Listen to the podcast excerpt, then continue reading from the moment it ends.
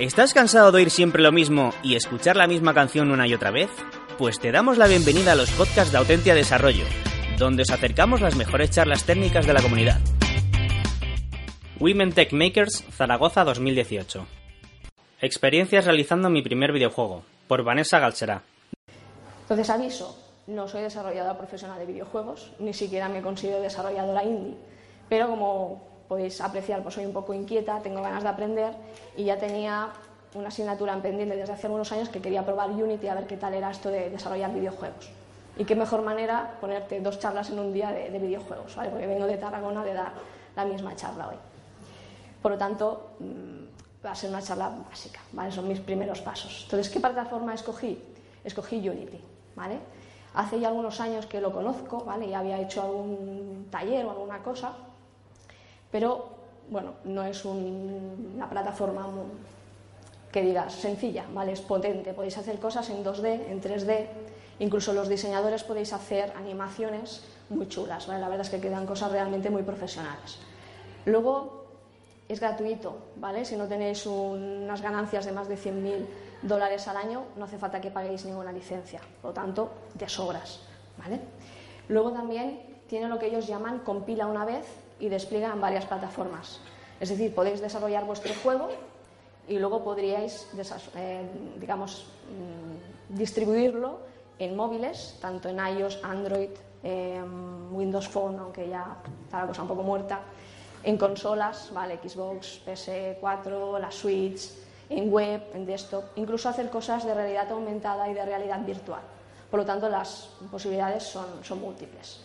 Y luego hay mucha documentación. ¿vale? Cuando empiezas y no tienes ni idea, está muy bien entrar en la página oficial, ver un montón de tutoriales, cursos gratuitos, baratitos, 15 euros, eh, cursos más completos. Y luego, evidentemente, eh, cosas de terceros, que también hay muchos blogs, muchos canales de YouTube que se dedican a dar formación. Eh, y luego también tiene muchos recursos. Tiene lo que es la Asset Store, que luego les comentaré también, donde podéis encontrar personajes, eh, recursos de todo tipo, gráficos sobre todo. ¿vale? También hay algunos de código. Vale, entonces, escogida la plataforma, ¿qué es necesario para empezar? Tenéis que saber programar, ¿vale? Eh, precisamente en C ¿vale? En C Sharp. Yo, por ejemplo, que vengo del mundo Java, Mm, ya me he puesto a programar directamente, ¿vale? Ya voy aprendiendo algunas cositas particulares sobre la marcha, pero si venís de otro lenguaje quizás os cueste más.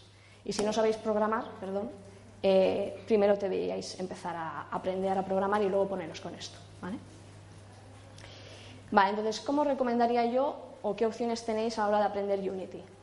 Viendo un poco eh, la web oficial, canales de YouTube y tal, podríamos decir que hay como dos, posibilidades, ¿no? La que he llamado yo dos por uno. Tengo poco tiempo y tengo muy claro el juego que quiero hacer, ¿vale? Pues, ¿qué más que coger y aprovechar el tiempo al máximo y mientras voy a hacer mi, videojuego voy aprendiendo sobre la marcha, ¿vale? Yo esto creo que no hace que ganes demasiado tiempo, ¿vale? Porque si no tienes ni idea, ¿por dónde empiezas a hacer un Tomb Raider o un Call of Duty? Ni idea. Entonces tienes que buscar tutoriales básicos, o tienes la suerte de que encuentras un tutorial que se parece a un Tomb Raider y vas haciendo, lo cual también te lleva a que si llevas, empiezas con un nivel tan alto, si encuentras errores, cosas que desconoces porque te falta la base, puede llegar a frustrar, ¿vale? Por lo tanto, y luego lo que he llamado recompensa tardía. Si tú quieres hacer un Tomb Raider, quizá no te sientes eh, satisfecho hasta que tienes la mitad del juego hecho, ¿no? las expectativas son muy altas. Entonces, la otra opción es lo que he llamado la opción campaña. ¿vale? Yo, por ejemplo, soy muy mala en los juegos eh, shooter multijugador, por lo tanto, si me meto en una partida online, me, crujen a tiros. ¿vale? Entonces, yo voy haciendo la campaña, voy aprendiendo a usar mi personaje, lo voy evolucionando, voy cogiendo armas nuevas, etc. Voy aprendiendo con, digamos, una guía que el que ha desarrollado el juego me propone y que es una evolución, digamos, normal o natural. ¿Vale? Pues con esto podéis hacer lo mismo. En la página de Unity o con otro alternativo, ¿vale? tienen cursos en Udemy y en Udacity, podéis ir aprendiendo con cursos estructurados que os van a dar una base, ¿vale? que sea, digamos, con un cierto, eh, cierto sentido. Y cuando vosotras veáis que tenéis cierta base, podéis decir, ah, pues me atrevo a hacer este tipo de juego y os ponéis. ¿vale? Esto tiene la ventaja de que si lo vais haciendo así, iréis haciendo minijuegos mini pruebas de concepto que os enseñarán cositas poquito a poco. Y eso te motiva, te satisface, porque ya ves un resultado. Vale, ahora yo os enseñaré lo poquito que he hecho en los días que he tenido libres. Y les enseñé el juego a mi cuñado y a mi hermano y estuvieron toda la comida del domingo familiar picándose uno con el otro a ver quién hacía más puntos. Pues a mí eso me moló un montón. Y el juego aún no tiene ni, sonido, ¿vale? Pues estaban ahí dando, ¡ah, te he ganado! ¿Cuánto llevas? 101. ¡Hostia, no sé qué, yo no puedo! ¿Vale? Entonces, si quisiera hacer un Tomb Raider, pues iba a ser que no, ¿vale? Entonces, con esta filosofía, viendo un poco los tutoriales de Unity y un canal que os lo recomiendo, que está muy bien, que está en castellano, que sacamos videojuegos, que el chico lo explica todo bastante sencillo y además tiene un curso para aprender a programar con C Sharp, ¿vale? por lo tanto si no sabéis programar podéis ir al canal de este chico, luego os pasaré los enlaces. Él propone, eh, podríamos decir, una campaña de este estilo, ¿vale? De menos a más conocimiento en la que vas aprendiendo. Por ejemplo, el primero que os recomienda es el típico juego de bloques, en el que tienes que destruir unos bloques con una pelotita rebotando. Luego el Flappy Bird. Luego un Space Shooter o un Infinite Runner. Y así vas aumentando la dificultad. ¿Vale? Si hacéis el 1, el 2 y el 3, podríamos decir que ya podéis hacer un juego 2D que está bastante bien. ¿Vale?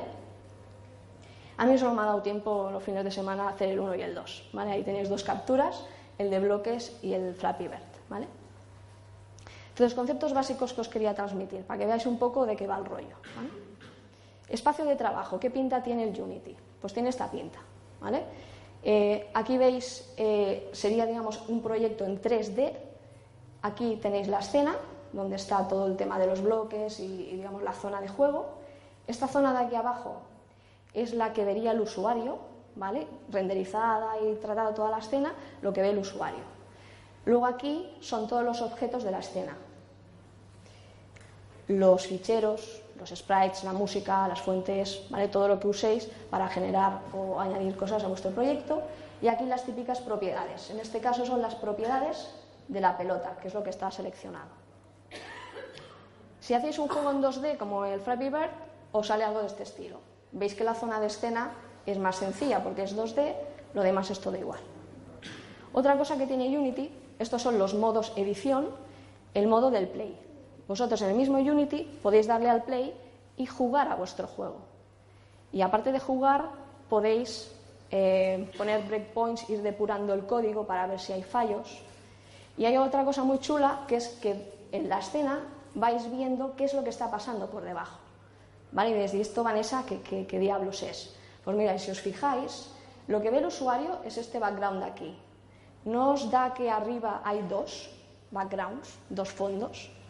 Esto es porque el Flappy Bird lo que hace es simplemente salta, se, mueve de forma vertical. Lo que da la sensación de movimiento es que el fondo lo estamos moviendo.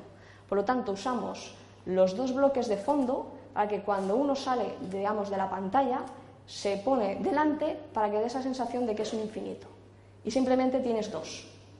Lo mismo pasa con las columnas. Hay cinco columnas que se crean al principio y lo que se hace es moverlas al principio del pájaro y lo que se hace es moverlas también verticalmente. La subimos, la bajamos, subimos y bajamos de forma aleatoria para hacer la sensación esta de que tenéis buena sensación. Lo que haces es darle la dificultad esta de que va subiendo y bajando la columna. ¿Vale? Para que veáis una mecánica en un juego sencillo como es el Flappy Bird. ¿Vale? Otro concepto importante, los Game Objects. Son la base de vuestra escena. Representan personajes, accesorios, cámaras, fondos. Para que os lo entendáis mejor, esta es la jerarquía de Game Objects del juego de los bloques. ¿Qué tenemos? Una cámara principal y una luz, que esto ya os viene por defecto cuando creáis el proyecto. Luego tenéis una barra, una pelota.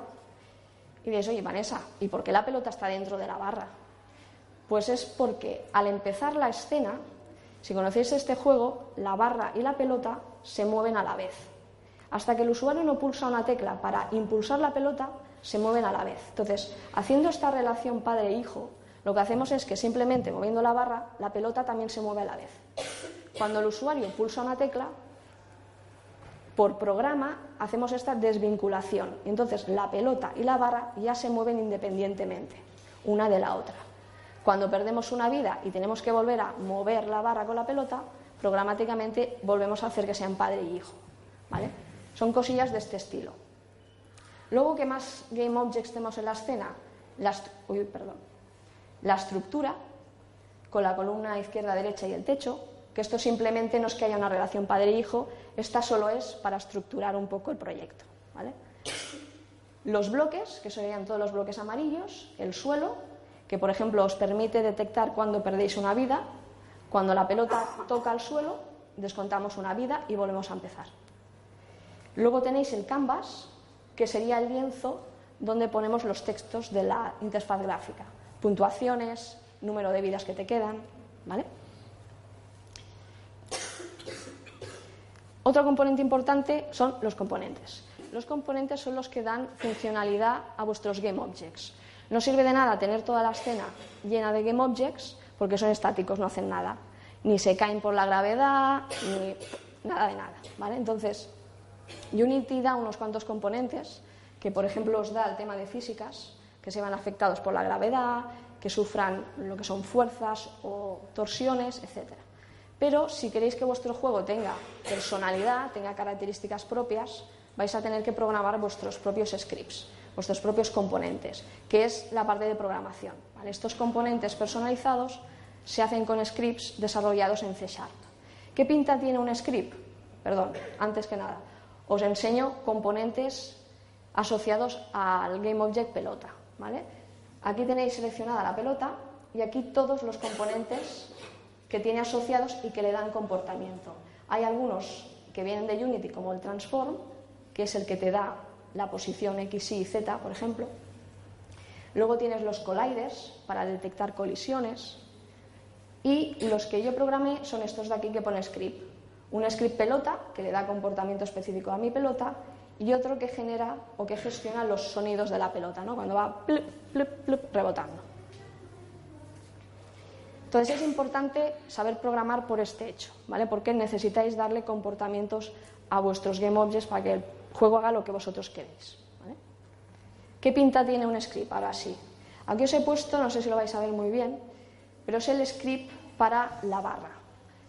En Unity son muy importantes a tener en cuenta los métodos start y update. El start, como su nombre indica, es la inicialización, se ejecuta al empezar. Y ahí podéis hacer cosas como guardaros la posición inicial de la barra. ¿vale? Este transform Recordad que es un componente que os da la posición, entonces os lo guardáis en esta variable. De tal forma que cuando perdéis una vida, se llama el reset, que lo que hace es poner en la posición eh, actual la que habíamos guardado al principio. Entonces la barra se pone en el medio. Y luego el que es muy importante y en el que se basa mucho el desarrollo de videojuegos en Unity es el método update. ¿Vale? El último método, update, se ejecuta a cada frame. ¿Qué quiere decir eso? Que cuando hacéis un juego o jugáis a un juego y dice, Tiene, es una mierda porque va a 30 FPS, oh, te mola que va a 60, ¿no? los deseados 60 FPS, pues son 60 frames por segundo. Por lo tanto, este método se va a ejecutar 60 veces por segundo. ¿Qué hemos de hacer nosotros cada vez, a cada frame, respecto a la barra? Hemos de saber si el usuario ha pulsado las teclas de izquierda o derecha para mover la barra. Entonces, lo que hacemos es detectar si el usuario ha apretado alguna tecla. Eso lo hacemos con el componente input, ¿vale? Luego, ¿qué tenemos que hacer? Recalcular la posición de la X. Y por último, una vez calculada la nueva posición, es restablecérsela a la barra. ¿vale? Si hemos perdido una vida y la barra estaba al tope, pues se va a volver a poner al medio. Por lo tanto, estamos manipulando el componente transform de ese GameObject. ¿vale? Es muy técnico, lo sé, pero es para que veáis un poco la filosofía a la hora de, programarlo, ¿vale? Otro ejemplo es el de el bloque. El bloque que hace durante el juego. Está ahí parado, perdón, está ahí parado y espera que la pelota colisione con él para explotar, desaparecer y que nos den un punto. Pues ahí está. Hay métodos del tipo on algo, ¿vale? On collider, on trigger, que son llamados cuando se produce un evento de este estilo. En este caso es cuando algo colisiona con, el bloque. ¿Qué hace? Instancia un efecto de partículas para parecer que explota, se destruye para desaparecer de la escena y aumentamos el marcador de puntos.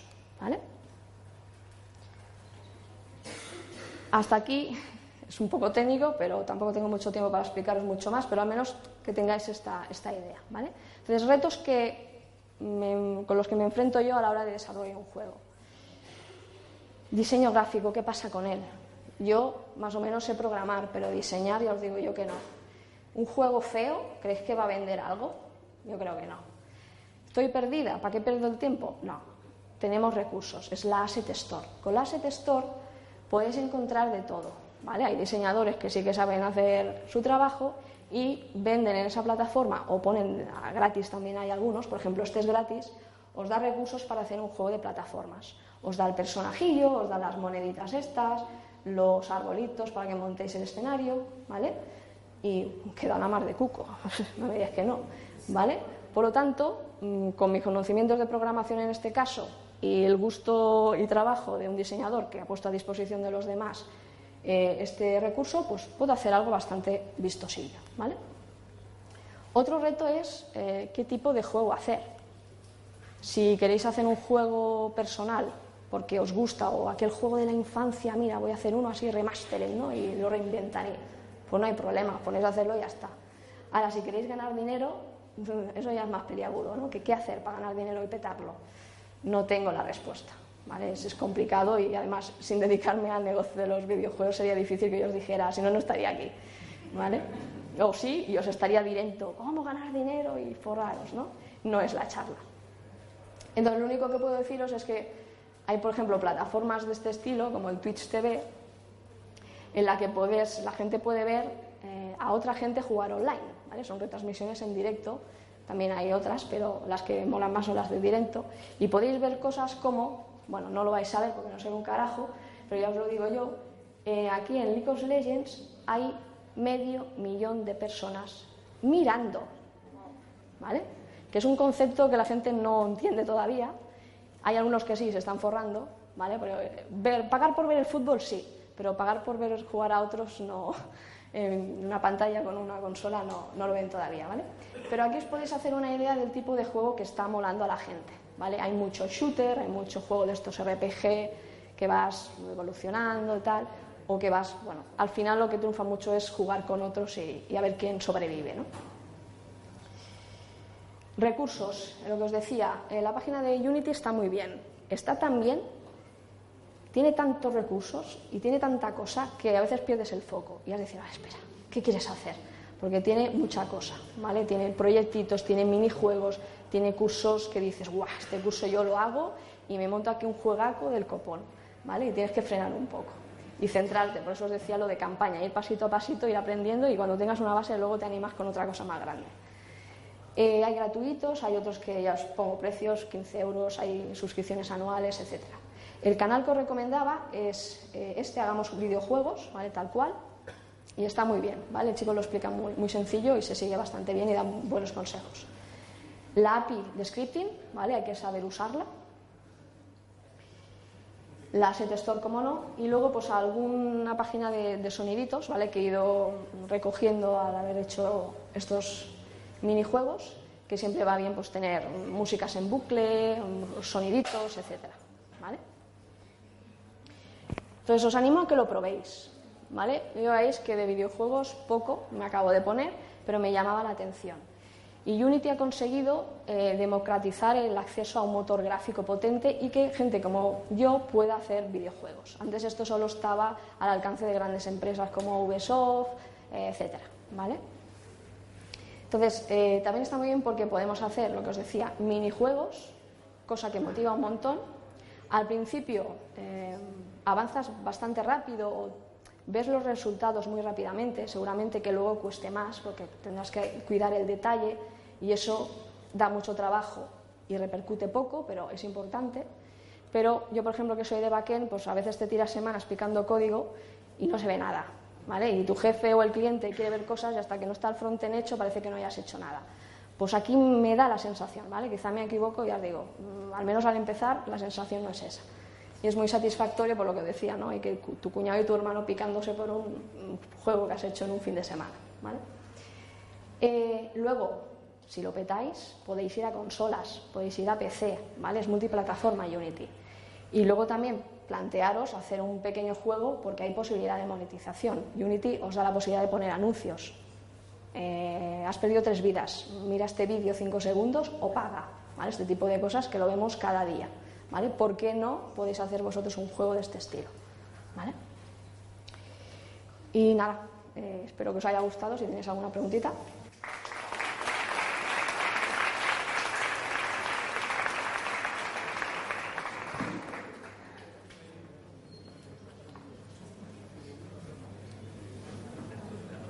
¿Nadie se anima?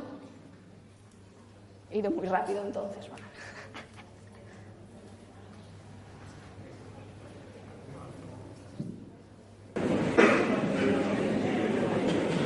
Hola, eh, bueno, para mí es muy tremenda, ¿eh? La, la charla está, está acostumbrada a dar las clases. El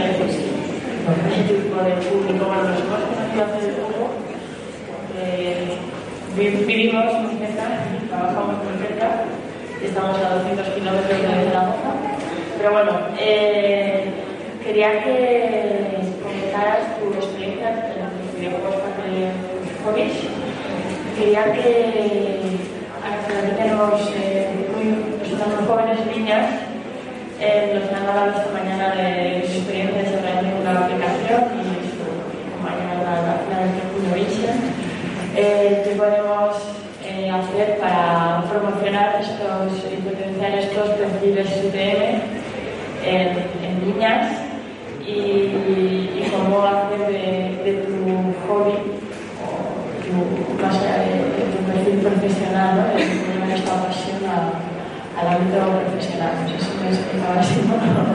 Pero además he visto que estaban por aquí y también había niñas por aquí y querían conocerte, quizás puede ser un, un referente para, para ellas, pues parece mucho.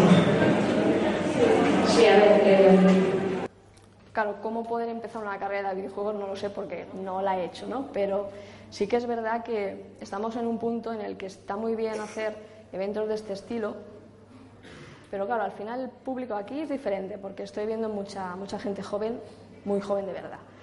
Pero claro, claro, pero hacer eventos de este estilo, que hay gente mayor, pues está muy bien, pero ya somos técnicas, ¿no? Entonces hay que acudir a, a las más pequeñas. Está bien que en los colegios empiecen a hacer cosas como Scratch, eh, porque así ellas tienen la opción ¿vale? de, de ir aprendiendo. También es verdad que es un trabajo de los padres no a veces... Mm, es que los videojuegos también están muy mal vistos, son como, ¿no? son violentos, una niña jugando, eh, hay mucho trabajo que hacer. Pero sí que es verdad que si les gusta, les apasiona, ¿por qué no? ¿Vale? Al final lo que importa es esas ganas y esa perseverancia. Eh, si les gusta diseñar, tienen una rama también, o sea, no hace falta que sea código puro y duro, ¿vale? Pero creo que es importante que a edades tempranas se les dé la opción de conocer. O sea, yo no sabía programar hasta que llegué a la universidad. Y es más, no sabía ni qué pinta tenía y dio la casualidad que me gustó. ¿vale? Pero si mis padres quizá me hubieran dado la opción de programar un poquillo, ver qué se puede llegar a hacer, porque lo que me gusta de la... Es muy simple decirlo, lo que me gusta de la programación, pero bueno, en parte es así es que te da la capacidad de crear, de crear pero en muchos ámbitos. Es decir, puedes dedicarte a los videojuegos, hacer aplicaciones móviles, hacer cosas más sociales. Eh, aparte es muy transversal, puedes estar en cualquier sector. Entonces ya no solo el mundo de los videojuegos, que quizá también a veces está como un poco apartado, sino esta posibilidad de, crear en todos los ámbitos. Me, gusta, me gusta por eso, esa capacidad de crear. Y quizá en los videojuegos se ve más, ¿no? no en una aplicación empresarial que no motiva nada y al final hace cuentas o lo que sea. ¿no? Pero eh, los padres ahí creo que tienen un, eventos como este que dan la oportunidad de hacer talleres es importante. Sí, porque un videojuego puede ser un gancho muy atractivo para un perfil muy joven. Exacto. Para un niño, sí. Y es, es, cierto, los padres tenemos esa responsabilidad ¿no? de, de, de, de, quitar un poco ese mito de que el videojuego sea arraigado a la violencia, adicción y que puede, puede ser, podemos darle la vuelta y puede ser una herramienta muy buena para, para formarles capacidades muy buenas y, para desarrollar habilidades tecnológicas igual de, desconocen. ¿no? Sí, incluso a veces habilidades sociales. ¿no? Se está hablando de que los juegos también ayudan a detectar perfiles de liderazgo, perfiles de otro estilo. ¿no? Entonces es, hay que ver la forma de canalizar esto para que sea bueno, detectar las partes buenas, porque evidentemente que tiene partes malas los videojuegos, pero también lo tiene el fútbol y lo tiene muchas otras cosas. Gracias.